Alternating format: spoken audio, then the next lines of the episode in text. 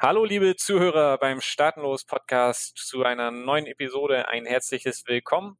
Heute habe ich Martin Albert bei mir im Gespräch, ein gelernter Chemiker, der für mehrere, ich glaube, ich äh, muss mich gleich korrigieren, für mehrere Chemieunternehmen gearbeitet hat, unter anderem aber auch für die EU, dabei auch viel auf Reisen war und äh, zu den glücklichen Leuten gehört, die frühzeitig an Bitcoin geglaubt haben.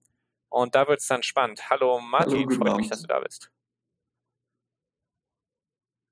Äh, stimmt das? Du, du, du bist Chemiker, richtig? Für, und du hast eine, so eine klassische Konzernkarriere angefangen? Ah, Konzernkarriere ist das falsche Wort, aber im Prinzip, also mir ging es halt drum, so in den jungen Jahren, als man noch als Etatist aufgezogen wurde, ja, man muss einen richtigen Job haben und da ging es halt drum, ich möchte naturwissenschaftlichen Beruf erlernen, da kriegt man ein gutes Gehalt in der Industrie und so weiter. Und ähm, also im Prinzip, ich äh, bin also kein promovierter Chemiker, sondern ich habe also zwei Diplome, eins in, in Chemie und eins als ähm, Wirtschaftsingenieur. Und habe mich dann spezialisiert eigentlich auf diese, sage ich mal, Chemie äh, Rechtslage oder die, die, die Gesetzgebung in Chemie. Und deswegen bin ich dann also nicht über eine Konzernkarriere, sondern ich habe dann jetzt, sage ich mal, acht Jahre für die Regierung gearbeitet. Also die haben damals dann diese Chemikalienagentur in Helsinki gegründet und habe, sage ich mal, angefangen als dem kompletten Gegenteil von einem Perpetual Traveler, sondern ich hatte also wirklich diesen klassischen Regierungsjob, 37,5 Stunden und, okay. und so weiter. Und ähm, ja, glücklicherweise bin ich dann, wie gesagt, 2011 ähm, in, diese, in diese ganze Szene abgerutscht und das hat mich in gewisser Weise noch etwas gerettet. Und ähm, jetzt kann man sagen, jetzt bin ich nicht mehr auf dieser klassischen äh, EU-Beamtenkarriere Bist du aktuell noch äh, in deinem Job? Ähm, nee, also wie gesagt, ich hatte ja jetzt ähm, den EU-Beamtenjob gekündigt. Äh, das war jetzt auch, sage ich mal, auch nicht das Richtige für mich.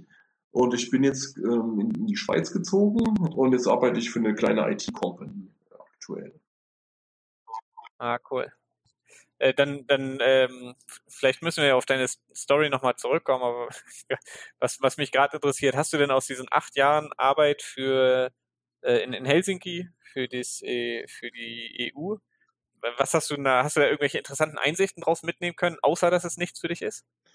Äh, ja, selbstverständlich. Also das ist ja schon ein interessantes Konzept. Also die EU ist ja eine supranationale Institution und ähm, das ist eigentlich interessant, weil die haben ja natürlich da die, diese ganzen Vorteile. Ähm, die haben zum Beispiel steuerfreie Gehälter und so weiter. Also die unterliegen nicht der nationalen Einkommenssteuer, sondern die haben nur so einen pauschalen Steuersatz, äh, ungefähr so Steuerparadiessätze. Und im Prinzip ist das ist ja immer das Schöne. Es ist ja so, wie wenn man der Papst ist. Der Papst hat ja, sage ich mal, das, das größte Geldvermögen von vielen Leuten und die sagen ja immer, okay, ähm, Wein trinken und Wasser predigen. Und so mhm. ist es da ja auch. Das heißt, äh, man mutet natürlich an den Leuten immer hohe Abgaben und Steuern zu, aber gleichzeitig hat man sich selbst natürlich von allen Gesetzgebungen ausgenommen. Und deswegen war das ja auch eine interessante Erfahrung, da auch mal zu arbeiten, weil das ist ja auch so, die Auswahlkriterien sind ja ziemlich hart. Also man muss ja normalerweise da in, in Brüssel irgendwelche mehrstufigen Konkurs da durchlaufen, um so einen EU-Job zu kriegen. Da muss man drei Sprachen irgendwie äh, mit, mit Prüfung ablegen und so weiter. Und dementsprechend sind auch extrem hochqualifizierte Leute natürlich. Und die ja. am Ende halt dann ab in so einer Bürokratie, wo man eben dann auch viele Leute auch dann findet mit dieser, sage ich mal, äh, kognitiven Dissonanz, dass sie einerseits nicht verstehen, warum das System nicht funktioniert, weil sie ja eigentlich staatsgläubig sind und dann eben dann in so einer Apparatur dann eben abgearbeitet werden. Und mhm. da sieht man echt interessante Leute auch, die eben da auch wirklich dazu kämpfen haben, weil die eigentlich wirklich die besten Absichten haben. Also die, die arbeiten auch für die Regierung und haben echt vor, den Leuten zu helfen und äh, einen guten Job zu machen und die sind teilweise auch fleißig und ähm, sind auch, sage ich mal, mobil und flexibel. Also die meisten Leute in Helsinki, die kamen da aus 27 verschiedenen Mitgliedstaaten, die sind alle umgezogen, die haben alle fließend drei Sprachen gesprochen ja. und so weiter hochqualifizierte Leute, die teilweise echt stumpfsinnige Arbeit machen müssen. Einfach nur, weil diese Beamtenstellen eben, sage ich mal, komplett überbezahlt sind für die Tätigkeiten, die teilweise auch angeboten werden. Es geht ja auch schon los, ähm, in Brüssel ist ja ganz genauso, da ist man ja, äh, wenn man irgendwie die, die Post irgendwo bringt, kriegt man ja schon, sage ich mal, dreimal so viel wie, äh, sage ich mal, irgendein guter Facharbeiter irgendwo, ja. wenn man einfach nur der, der Postausträger irgendwo ist, wenn man eben äh, Privilegien dann eben auch hat. Und in dem Zusammenhang war das schon eine extrem interessante Erfahrung natürlich. Ja, cool. Äh, und du hast gesagt, in 2011 hast du schon von Bitcoin gehört. Magst du dich einmal an den Tag zurückerinnern und äh, äh, wie du von Bitcoin gehört hast und was du zuerst dabei gedacht hast? Ja, das ist eigentlich eine, eine, eine ziemlich lustige Geschichte. Also ich, ich war ja damals ähm, involviert in diesem neuen Markt. Ich meine, da gab es ja damals, ich weiß nicht, in den 90er Jahren, da gab es dann diese ganzen Internetaktien, die dann irgendwie dreimal so viel wert waren wie Daimler-Benz oder so mit irgendwelchen drei drei Leute Betriebe oder sowas.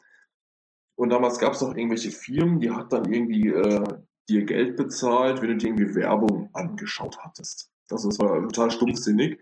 Das heißt, da konnte man sich auf dem Computer so ein Tool downloaden, da konnte man irgendwie Werbung anschauen, dann haben die einem irgendwie gezahlt, ich weiß gar nicht, irgendwie ähm, ein Dollar pro Stunde oder sowas. Und ähm, ich habe damals dann angefangen, äh, mir zu überlegen, wie kann ich äh, das automatisieren, dass ich eben nicht am PC sitzen muss, da rumklicken, da ja, passives Einkommen, kann ich so ein bisschen Werbung automatisch angucken lassen. Und ähm, da hatte ich dann irgendwann, ähm, sind diese Firmen alle pleite gegangen. Also ging natürlich auch dann los, da konnte man irgendwelche Mausbewegungen mit Skripten simulieren und da hatte man die Systeme da austricksen können. Und logischerweise, diese Firmen sind alle pleite gegangen. Und dann war ich in Helsinki gesessen, 2011 irgendwann, weiß gar nicht mehr, Anfang des Jahres und irgendwie versucht, da auch sowas wieder aufzubauen. So Helsinki ist ja auch sehr kalt und dunkel im Winter, da hockt man halt oft am PC und googelt da irgendwelche blödsinnigen Sachen. Und dann ging es irgendwie drum, ich wollte Geld mit dem PC verdienen. Und ich hatte da irgendwie ähm, irgendwas, weil ich hatte damals als im Chemiestudium hatte ich damals irgendwelche quantenmechanischen Rechnungen gemacht äh, für irgendwelche Molekülorbitale. Und ich habe mir da überlegt, vielleicht kann ich meine Rechenleistung irgendwie verkaufen an Universitäten. Das war so meine ursprüngliche Idee. Und da habe ich dann ja. gegoogelt, wie kann ich mit Rechenleistung verkaufen, Geld verdienen. Und da hat irgendjemand äh, da so angeboten, ja, rechne doch mal Bitcoins. Das war in irgendeinem Untergrundforum, so ganz unscheinbar irgendwo, rechne doch Bitcoins. Habe ich so gelesen, und was, was ist denn dieses Bitcoins? Habe ich geguckt, ja, da kann man irgendwie Geld verdienen, indem man irgendwie den Computer laufen lässt. Das war so meine, meine Idee, okay, da kriegt man Geld, dass man den, den PC um, umnudeln lässt. Ja, ja, ja. Und da habe ich gedacht, das macht gar keinen Sinn, ja. Das kann doch kein Geld sein, wenn man den PC laufen lässt, ja, also so ein Schwachsinn, ja. Da habe ich mir überlegt, wie, wie kriege ich denn da das Geld jetzt? Ja, weil ich hatte das immer so, ich hätte mir damals irgendwie 100 PayPal-Accounts angelegt, um von allen möglichen Werbeanbietern irgendwelche Kleinstbeträge immer überweisen zu lassen. Weil das war immer so limitiert, nur maximal 5 Euro pro Woche pro Anbieter oder irgend sowas. Und dann habe ich gedacht, wie, wie kriege ich da jetzt mein Geld? Ich habe dann irgendwelche Bitcoins. Was mache ich denn damit? Ja, das akzeptiert ja niemand. Wozu soll das überhaupt gut sein? Und dann habe ich aber, weil mir das so blöd vorkam, habe ich gedacht, das muss jetzt darüber mehr erfahren.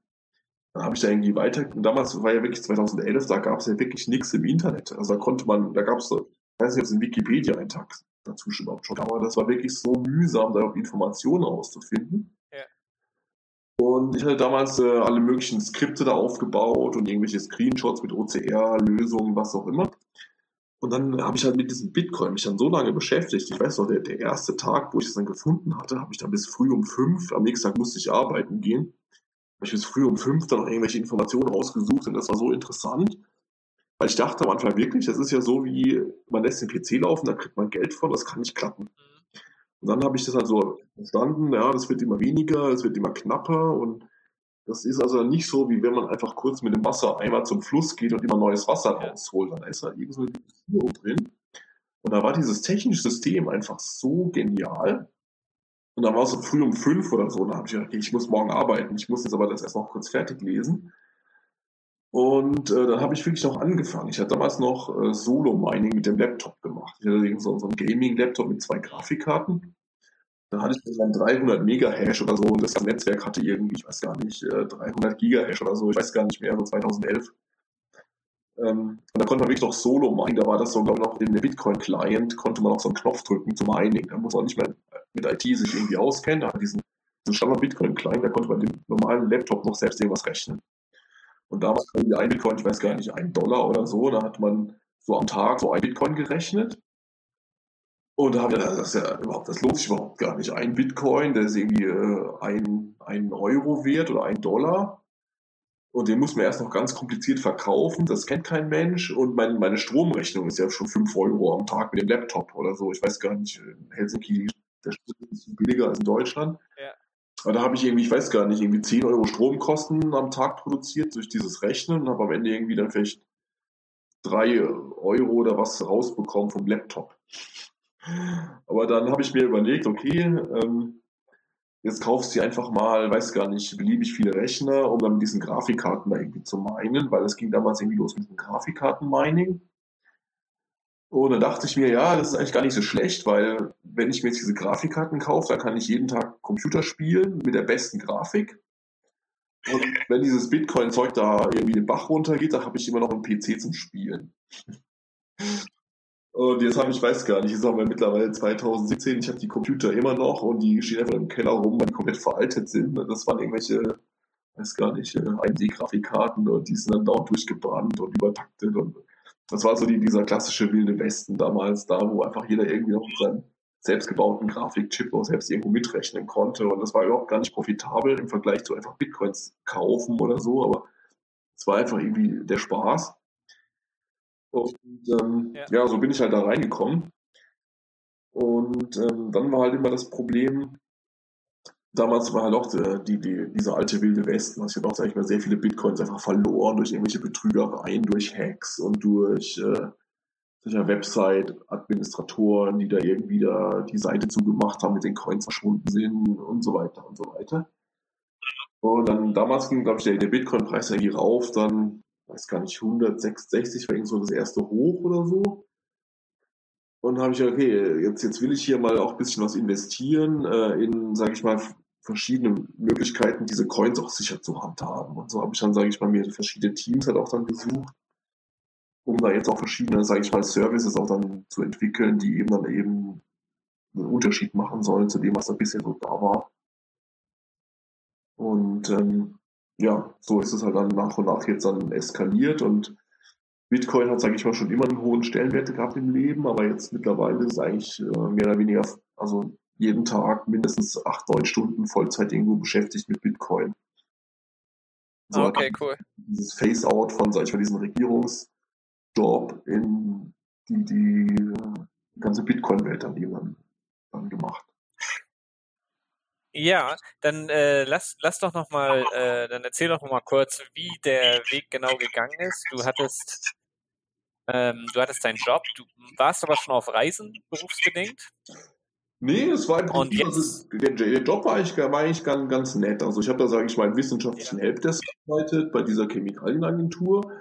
Und wie gesagt, es war, sage ich mal, exzellent bezahlter Job und man hatte nur, sage ich mal, am Anfang werden nur 37,5 Stunden Woche und also als Beamter habe ich auch nicht den, den, den Arsch aufgerissen äh, für die Und ähm, das war halt dann, sage ich mal, eine, eine, nette Umgebung auch und es war in Helsinki, man hat auch da relativ zügig auch Finnisch gelernt, habe bis auch dann den, den finnischen Pass dann gemacht und so weiter und habe mich da relativ integriert. Ja. Und dann, wie gesagt, wir hatten dann irgendwann die, die Bitcoin Embassy in Helsinki da gegründet und dann kamen dann immer mehr Leute davon dazu. Da haben sich dann diese ganzen Kreise immer erweitert und ähm, dann war halt irgendwann, dann hat man diesen, diesen Klick einfach gemacht. Ja, da hat man irgendwann gemerkt, dass dieser ganze, sag ich mal, Regierungsapparat ist einfach nicht nur basierend irgendwie auf, äh, sage ich mal, mit diesen ganzen ähm, Bürokratiegeschichten, aber das ist einfach auch ein, ein richtiges, ähm, ja, schwieriges System, da halt, sag ich mal, langfristig da, sage ich mal, glücklich zu arbeiten irgendwo. Und ähm, da hat er eben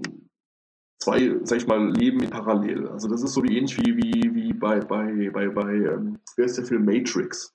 Matrix ist das beste Exempel. Ja. Da gibt es ja die, diesen, äh, diesen Anderson, der eben in dieser IT-Software-Company tagsüber seinen normalen Job hat und dann abends hat er so eine Art Hacker-Job. Und so habe ich es dann auch so gemacht. Also ich habe dann, sage ich mal, tagsüber meinen regulären äh, Job gemacht, dann habe meine ganz normalen Rechnung bezahlt, mit äh, Miete, alles mit Fiat und so weiter gehandhabt. Und dann hat man halt eben dann diesen abendlichen ähm, Bitcoin-Enthusiasmus, nenne ich es einfach mal.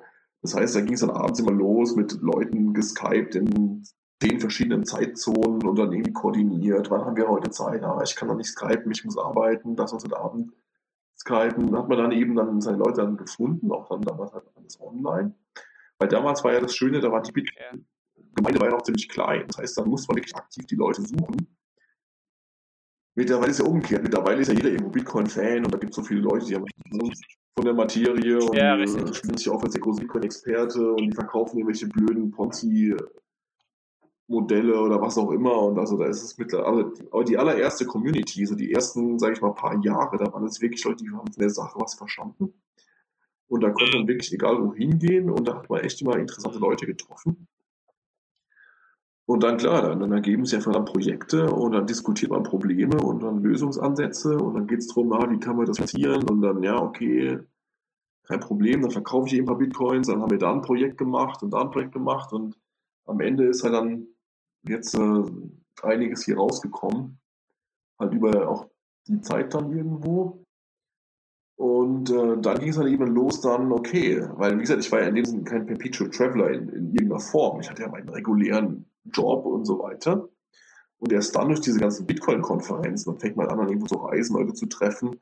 Und dann ging es eben auch weiter. Dann geht es eben darum, informiert man sich eben im Internet, dann trifft man dann Leute, die geben einem irgendwelche Tipps und dann kommt man eben auch dann in diese Community irgendwo rein. Und dann denkt man eben auch über sein Leben auch nach, ja, was will ich eigentlich jetzt die nächsten 30 Jahre hier so machen? Ähm, und äh, damals war es ja wirklich so, also als Bitcoin angefangen hatte, da, da also als, als der Bitcoin-Preis 2 Dollar war oder so, da wollte keiner Bitcoins haben. Und da hatten die Leute gedacht, warum machst du da irgendwie fünf Computer zu Hause? Das bist du World of Warcraft-Spieler oder sowas. Also äh, da ist auf der Straße rumgelaufen, da hat kein Mensch Bitcoin gekannt. Mittlerweile ist es umgekehrt, ja. Äh, mittlerweile geht man da irgendwo egal wohin, die Leute kennen Bitcoin, die Leute fragen nach Bitcoin, die sprechen aktiv darauf an, jeder ist irgendwo positiv darüber, irgendwo informiert schon. Und also das ist jetzt wirklich ein Riesenunterschied. Und klar, dann geht man irgendwann auf Reisen und dann denkt man drüber nach, ähm, wie optimiere ich meine Steuern und so weiter. War, war ja bisher für mich nie ein Thema. Ich war ja von der Einkommenssteuer befreit. Ich hatte ja alle Beamtenprivilegien. Ich war bei einer supranationalen Institution. Ich hatte also keine nationale Einkommenssteuer. Ich hatte Vollversorgung Sozialversicherungssysteme. Oder ist eben die Frage, da fängt man nachzudenken, ist es eigentlich der richtige Weg? Oder ist es, sage ich mal, jetzt sind die Privilegien nicht irgendwo auch durch die, sage ich mal, ähm, Nachteile der regulären Bevölkerung irgendwo auch, äh, sage ich mal, erkauft und ähm, will man eben so ein Leben auch dann weiterführen? Das ist dann eben die große Frage. Und wie gesagt, dann trifft man interessante Leute. Roger Wehr hat ich dann relativ früh dann schon kennengelernt und er hat auch gemeint, ja, dann hat er, glaube ich, angefangen, äh, Staatsbürgerschaften für Bitcoins da ins St. Kitts und Nevis zu verkaufen. Und, ja, cool, da will ich mir auch das, sowas dann besorgen und so weiter. Und dann, dann trifft man auch so, so Christoph zum Beispiel und die, die geben einem alle gute Tipps. Und dann ist man in, in diesem Lifestyle am Ende einfach, dann einfach drin und dann kommt man auch gar nicht mehr raus. Also das ist wirklich eine Einbahnstraße. Also ich kenne nur Leute, die von dem, sage ich mal, normalen Job in diese PT-Geschichte irgendwo reingerutscht sind, aber ich kenne eigentlich niemanden, der das umgekehrt gemacht hat. Also ich kenne wirklich niemanden, der, der von diesem sage ich mal. Das ist ja eher eine Lebenseinstellung, der von dieser Lebenseinstellung wieder ja. geht in, ach, jetzt will ich ja wieder einen normalen Job haben oder so. Das ja, das ist die rote Pille. Die rote Pille, ja.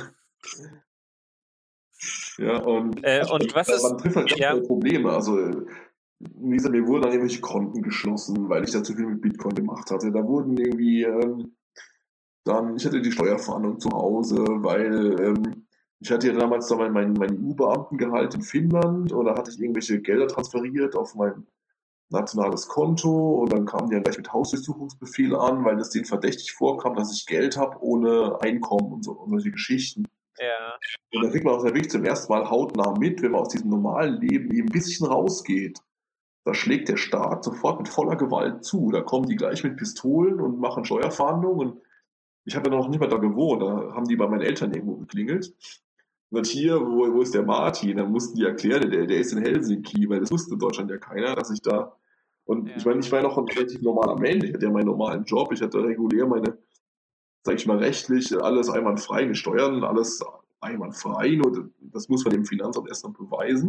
Mhm. Und wenn man eben dann irgendwie Geld aufs Konto bekommt, äh, was dann aus dem Ausland noch kam, ich meine, diese ersten Bitcoin-Börsen von Mt. Gox, äh, das kam dann irgendwie aus, ich weiß gar nicht, aus Slowenien das Geld und dann dann wurde das dann gleich ans Finanzamt gemeldet Und dann haben die gleich gefragt, wo hast du hier Geld her gehabt für irgendwelche Investments und so weiter.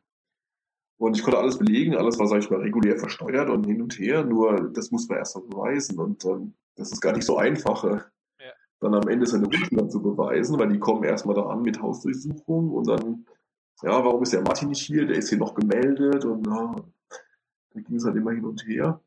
Und ähm, also muss man dann schon, sag ich mal, genau wissen, was man auch wirklich dann auch tut, weil selbst wenn man komplett unschuldig ist, das glaubt dann erstmal keiner.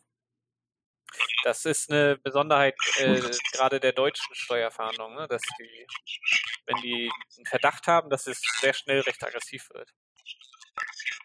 Ja, ja, also wirklich ohne Vorwarnung, die hätte einfach mal anrufen können, mal fragen, hey, äh, kannst du das klären? Nee, da kommt sofort dann der, der Streifenwagen dann mit, mit, mit Durchsuchungsbefehl dann an, nur weil aus dem Ausland irgendwelche Gelder gekommen sind, die, die da irgendwo aus ähm, von, von Mt. Gox gekommen sind. Ich meine, Deutschland ist ja auch regulär. Also man, hat ja, man konnte ja Bitcoins verkaufen nach einem Jahr steuerfrei. Also wenn die ein Jahr gehalten hat, dann kann man die regulär steuerfrei verkaufen. Das muss man erst dann beweisen. Und dann muss man sagen, hier Bitcoin-Adresse von A nach B und hin und her. Aber und damals, das, das Lustige ist, die, die verstanden es ja damals auch gar nicht. Mittlerweile ist ja Bitcoin ein bisschen verbreiteter.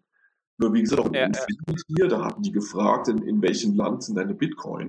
Und dann denke ich mir, hallo, hast du ja verstanden, dass Bitcoin jetzt nicht irgendwie in einem Land auf dem Konto irgendwo liegt und so weiter. Und äh, also haben die echt noch kompletten Nachholbedarf und ähm, deswegen mal, mal, mal gespannt, wie das jetzt die nächsten paar Jahre da jetzt äh, funktionieren wird. Ja, gesagt, hast du hast du Mount Gox heil überstanden, den Untergang?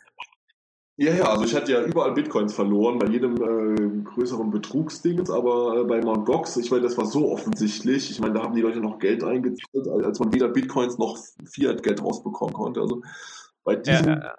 bestimmten Inseln habe ich nichts verloren. Ja, immerhin. Wir hatten ja auch extra, genau aus diesem Grund, ich hatte damals auch, ich weiß gar nicht, auf Bitmarket EU hatte ich ja irgendwie, ich weiß gar nicht, 618 Bitcoins auch verloren, weil der, der der Seitenbetreiber da irgendwie mit den Coins rumgeschlammt hatte und so weiter. Und da habe ich mir geschworen, also sowas passiert mir nicht mehr. Und dann deswegen auch Gox, da ging es halt blink, dann ja ohne Probleme davon. Und deswegen hat er extra aus dem Grund auch diese userseitig verschlüsselten Wallets eben auch erfunden. Also deswegen, das war damals mein großes Anliegen. Ich möchte einfach ein ja. Wallet haben, das eben bei mir im Browser verschlüsselt wird, dass dann der, der Servicebetreiber gar keine Chance hat, irgendwie meine, meine Coins zu klauen mhm. oder verli zu verlieren oder was auch immer. Und ich denke auch immer ein bisschen weiter. Also ich meine, in, in fünf Jahren bin ich mir sicher, da werden alle regulären Bitcoin-Börsen einfach geschlossen irgendwo, weil die einfach sagen, ja, du kannst hier nicht ausweisen, du weißt nicht, wo die Coins herkommen oder du kannst ja in der Praxis nicht beweisen. Ich meine, wenn ich irgendwo Bitcoins kaufe, was weiß ich dann, was da vorher damit passiert ist. Und deswegen ist halt, denke ich, die wichtigste Möglichkeit in der Zukunft eben nicht irgendwelche, sage ich mal, äh, offiziellen Online-Plattformen, die da so, so krakenmäßig oder Mt. Gox-mäßig da zentral verwaltet mit zentralem Bankkonto. Uns, uns ging es ja jetzt schon so. Wir haben in Finnland gar, gar keine Bankkonten mehr bekommen für unsere Dienste. Wir mussten irgendwo nach Estland gehen, um uns ein Bankkonto noch geben zu lassen für einen, sage ich mal, offiziellen Bitcoin-Dienst. Und das wird eben in Zukunft meiner Meinung nach so passieren, dass eben keiner mehr ein Bankkonto kriegt für irgendwelche offiziellen Bitcoin-Dienstleistungen. Und deswegen muss es in der Zukunft alles über private Konten irgendwo laufen, dass man sagt, hier, ich, ich mache dir einen Gefallen, ich zahle deine Rechnung und äh, ich gebe dir ein paar Bitcoins und dass man eben, also das private Bankkonto kriegt man langfristig ja auch nicht, nicht geschlossen, weil jeder hat ja irgendwo in der EU, glaube ich, sogar ein Recht auf Bankkonto, ist ja im Gesetz verankert. Nur bei, bei Firmenkunden sind die eben sehr wählerisch, dass sagen, ey, kriegst kein Bankkonto, wenn du, was, wenn du Bitcoin am Telefon nur erwähnst, dann sagen die, kriegst kein Konto. Und die größeren Anbieter, also die, die haben alle ihre Konten geschlossen bekommen, hast du hier so mitbekommen. Was ist das, äh, was ist das aktuelle Projekt, an dem du arbeitest? Ja, wie gesagt, das mein aktuelles Lieblingsprojekt ist ja der sogenannte Coin Nexus. Ähm, weil den brauche ich äh, selbst immer die ganze Zeit. Äh, es ist im Prinzip relativ simpel. Im Prinzip über, äh, kann man dann, sage ich mal, Bitcoins bekommen, ohne ein Konto zu haben. Also, weil das Problem ist ja meistens immer so, ja. ich will irgendwas verkaufen. Also ich will irgendwie, ich bin Perpetual Traveler und ich möchte, keine Ahnung, gebrauchte Handys verkaufen oder so, die ich auf meinen Reisen mitnehme. Ähm, wenn ich jetzt zum Beispiel in Europa meine Handys verkaufen will, 99% der Leute, die wollen mit Euro bezahlen, weil die kriegen ihr Gehalt in Euro, die kriegen ihre Ersparnis in Euro und die Großmutter, die traut sich nicht irgendwo, irgendwo in Bitcoin zu investieren, weil die denkt, der Preis könnte auch mal fallen und, und so weiter. Also wenn ich was verkaufen will und ich sage, ich will nur für Bitcoin verkaufen, habe ich ein Riesenproblem, weil ich habe nur ein Prozent des Markts. Weil alle Leute wollen Euro zahlen und ein Prozent, ja, sage ich dann, ja, vielleicht in ein paar Jahren sind es zehn Prozent, aber wenn ich, sage ich mal, was auf Ebay verkaufen will für Euro, habe ich wesentlich höhere Chancen, was loszuwerden, als wenn ich mich nur an Bitcoin-Leute oder nur an, keine Ahnung, Dogecoin-Leute wende oder was auch immer, weil es ist nur halt nach wie vor eine Minderheit von Leuten. Und mein Problem war auch immer, wenn ich zum Beispiel auf Airbnb meine Wohnung vermiete, ich will, dass die Leute mich in Bitcoin bezahlen. Ich habe dann teilweise den Leuten Rabatt angeboten, hey, ich gebe dir 10% Rabatt, wenn du mich in Bitcoin bezahlst, weil ich, ich wollte eben mein Bankkonto nicht verwenden, damit da eben nicht irgendwie äh, ich, Überweisungen auf mein Bankkonto sichtbar sind oder manchmal habe ich ja nicht mein Bankkonto in, in, dem jeweiligen Land, wo ich da irgendeine Dienstleistung anbieten will. Und ähm, es war wirklich so, es wollte keiner in Bitcoin bezahlen, auch wenn die Bitcoin kannten. Da sagen die, ja, ich weiß jetzt nicht, wo ich so schnell welche herkriege, das ist mir zu kompliziert, ich habe jetzt kein sicheres Wallet und ich will die äh, selbst behalten. Selbst die Bitcoin-Fans, die wollen mir eher ihre Fiat-Währung geben und ihre ja. Bitcoins behalten. Und deswegen habe ich gesagt, okay, das kann doch so nicht sein, ja. Ich will doch nur Bitcoins haben. Und deswegen haben wir jetzt äh, diesen Coinexus erfunden. Das ist im Prinzip die Möglichkeit, dass ich einfach sagen kann, hey Großmutter, ähm, wie wär's, du überweist die Euros auf ein Konto von CoinNexus. Und da stimmt so im Kleingedruckten zu, ich Großmutter ABC kaufe Bitcoins. Dann kauft die Großmutter mit ähm, vollen Daten, äh, Großmutter Hauptstraße 1 äh, in, was weiß ich, Buxtehude, kauft dann eben Bitcoins und dann, dann stimmt die automatisch zu in den allgemeinen Geschäftsbedingungen. Ich schicke die Bitcoins weiter an den, keine Ahnung, Endkunden oder der, der da was verkaufen will. Das heißt, die Großmutter benutzt Bitcoins, ohne es überhaupt zu merken, weil die klickt einfach nur auf, ich stimme allem zu. Ich meine, wer liest schon AGBs? Macht keiner. Und äh, die sieht einfach nur mhm. eine Kontonummer, die weiß genau, okay, ich überweise jetzt hier mein Geld an dieses äh, CoinNexus-Konto. Und dann kriegt dann am Ende, wenn das Geld ankommt, dann kauft dann einfach dieser CoinNexus dann die, die Bitcoins und schickt dann die an den Merchant weiter mit dem Einverständnis der Großmutter, die, sag ich mal, rechtlich die Bitcoins erworben hat. Und auf die Weise kann ich im Prinzip in London sitzen. Ich habe nur britische Pfund und ich verkaufe in Europa ohne Euro-Konto für Euro. Und ähm, das ist, sage ich mal, genau das, was man eigentlich benötigt, um, sage ich mal, weltweit irgendwo Business zu machen. Und das Schöne ist, das kann man ja auch dezentral machen. Also ich, ich brauche in dem Sinne eine Datenbank mit Leuten, die, sage ich mal, Geld auf ihr Konto haben wollen, die dann irgendwie Bitcoin, sage ich mal, verkaufen.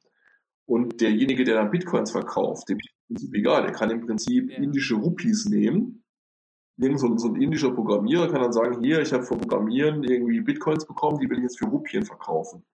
Dann tut dann die indische Großmutter dem Programmierer, der die Bitcoins bekommen hatte, dann die Bitcoins abkaufen, aber die werden dann irgendwo nach Europa verschickt oder nach Afrika oder sonst wohin, wo halt eben derjenige dann eben sitzt.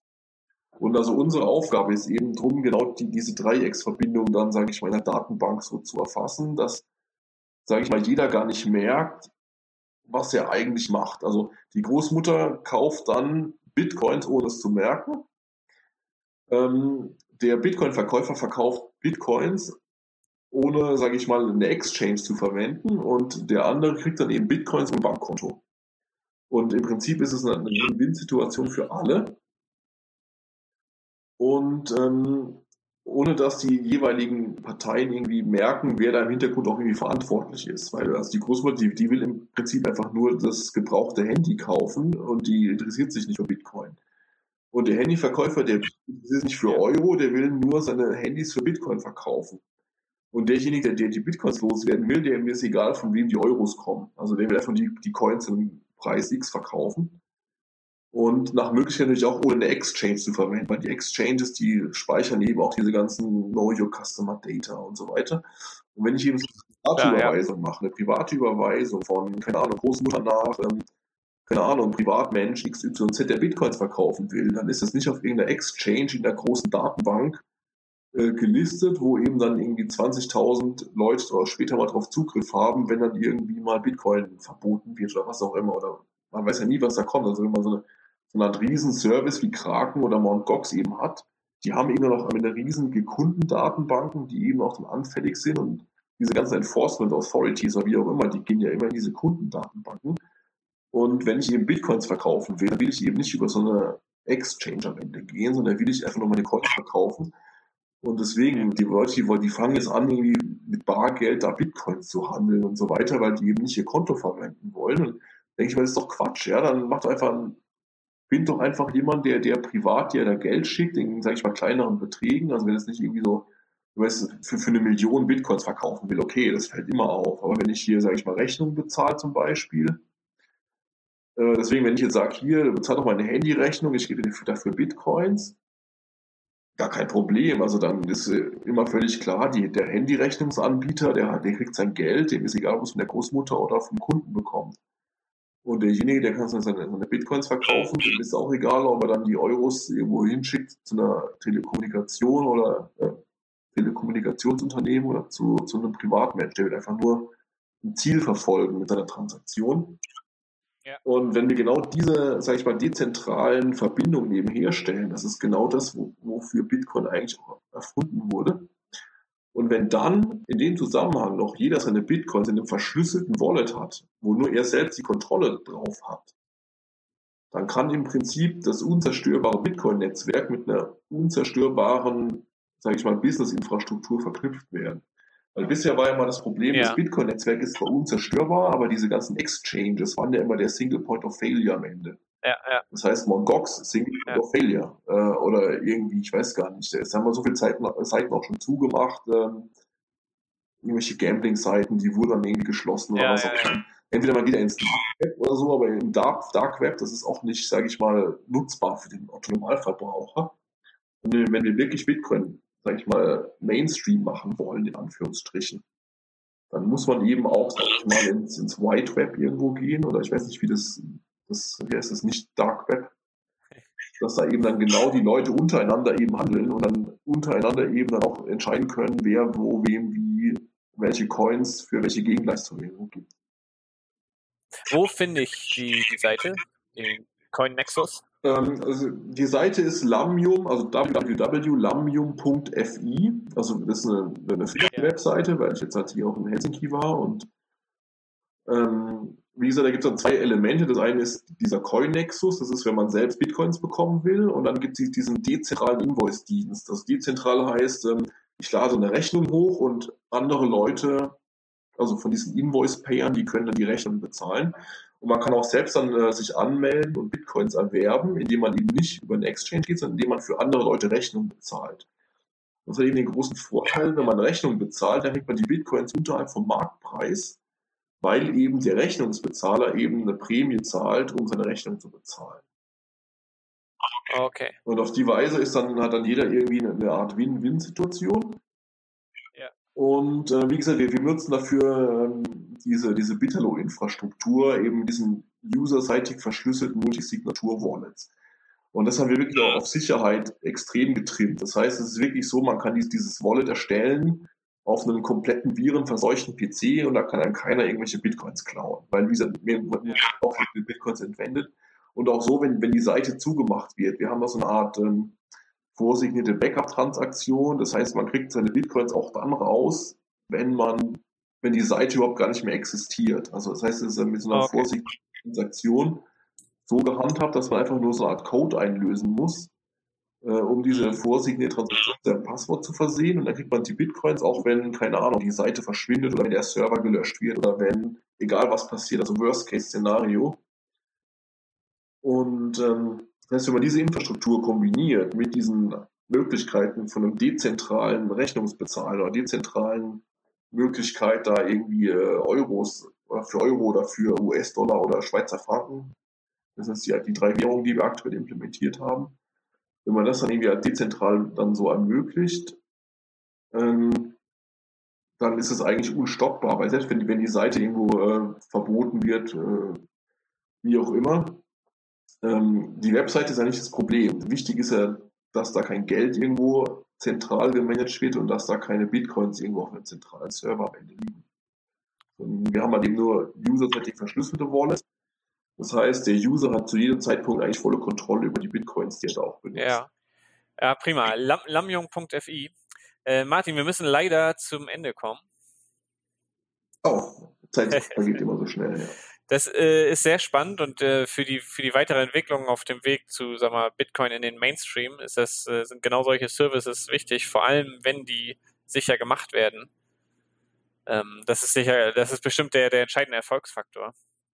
Damit sowas wie Mt. Gox nie wieder passiert.